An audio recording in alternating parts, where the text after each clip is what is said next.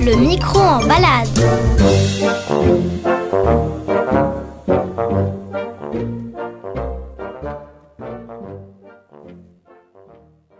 Depuis 2004, chaque année, un jury composé de jeunes de 12 à 14 ans vote pour élire le prix des mordus du polar parmi quatre titres sélectionnés par les bibliothécaires de la ville de Paris. Dans ce cadre, Marcel Ratafia, auteur de l'ABC de l'argot sans se fader le dico aux éditions Duchesne Hachette, a animé un atelier d'écriture sur le thème du polar et de l'argot à la bibliothèque Valère dans le 9e arrondissement. Enfantillage a glissé son micro parmi Zélie, Anouk, Colette et les autres mordus. Reportage. Allez-y mou, il y a du rififi chez les Penzizi. Qu'est-ce qu'il y a qui ne va pas, le bavon, la varsavelle De quoi? Vous savez pas parler javanais Beau Marcel.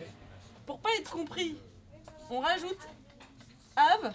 Et là, Bavo Marsavel dit très vite, on a du mal à comprendre. Ce jury euh, très jeune des mordus du polar qui lit beaucoup de polar, est-ce qu'il sait d'où ça vient? C'est les criminels qui parlent comme ça pour pas que les policiers comprennent. Si on pense à l'argot avec la casquette euh, à carreaux, le poulbeau, bah oui, effectivement, on en a plus beaucoup. Ça reste hein, une partie du folklore. En revanche, l'argot d'aujourd'hui est toujours euh, bien vivant. Et contrairement à ce qu'on pense, il continue à s'imprégner de l'argot d'avant. Tout le monde parle argot, vous, euh, les enfants, tout le monde, même parfois du très vieil argot, sans en avoir forcément conscience. On remonte à François Villon, à la Cour des Miracles, c'est les bas-fonds.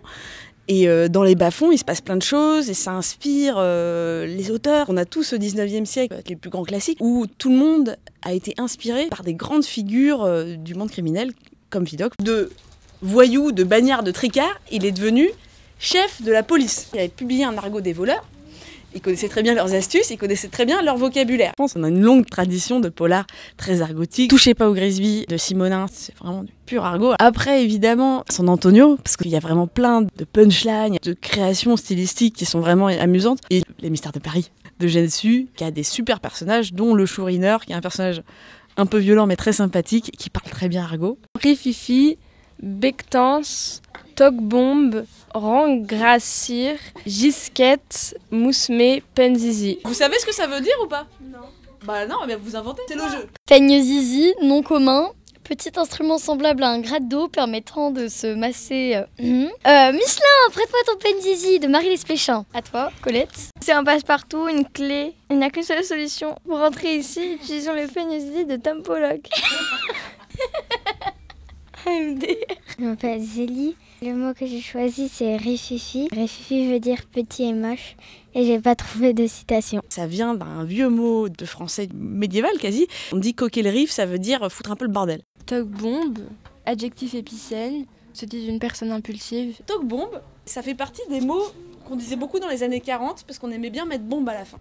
Par exemple, éteins la cale-bombe, c'est éteins la lampe. Toc-bombe, ça vient de toquer, ça veut dire fou. Il est toc-toc, mais on rajoute bombe pour que ce soit pas compris. Un penzizi, c'est quelqu'un qui sait pas très bien gagner sa vie, qui est pas très soigné.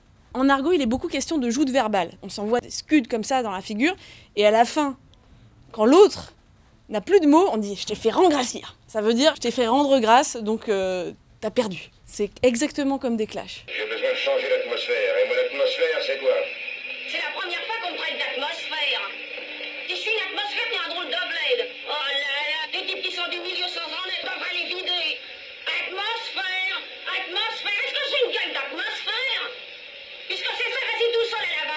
Bonne pêche et bonne atmosphère. Et là, elle l'enchaîne. Elle le met en pièces verbalement. Qu'est-ce qui peut répondre à tout ça? Rien. Alors il s'en va. Et l'argot sert à ça. Qu'est-ce qui fait le polar, à votre avis? Des criminels. Des enquêtes Du sang. Du sang. En argot, on appelle ça du résiné. Beaucoup de résinés. Et le polar, c'est aussi, justement, une atmosphère. Il y a quelque chose d'un peu euh, sombre. Il y a des personnages qu'on appelle un peu des archétypes.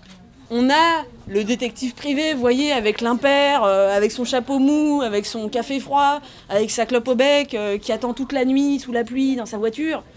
Il y a euh, la femme fatale, avec sa robe en satin rouge, avec ses beaux cheveux, avec ses paroles vénéneuses qui chante dans un club de jazz.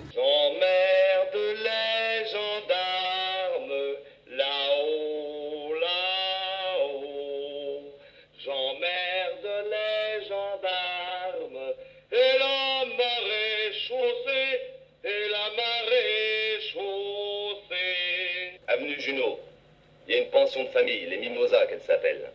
C'est là qu'il habite l'assassin. Au 21. Vous écrivez deux répliques chacun, vous mettez à deux. Il faut que Turlo il habite à la pension des Mimosas. Vas-y, note.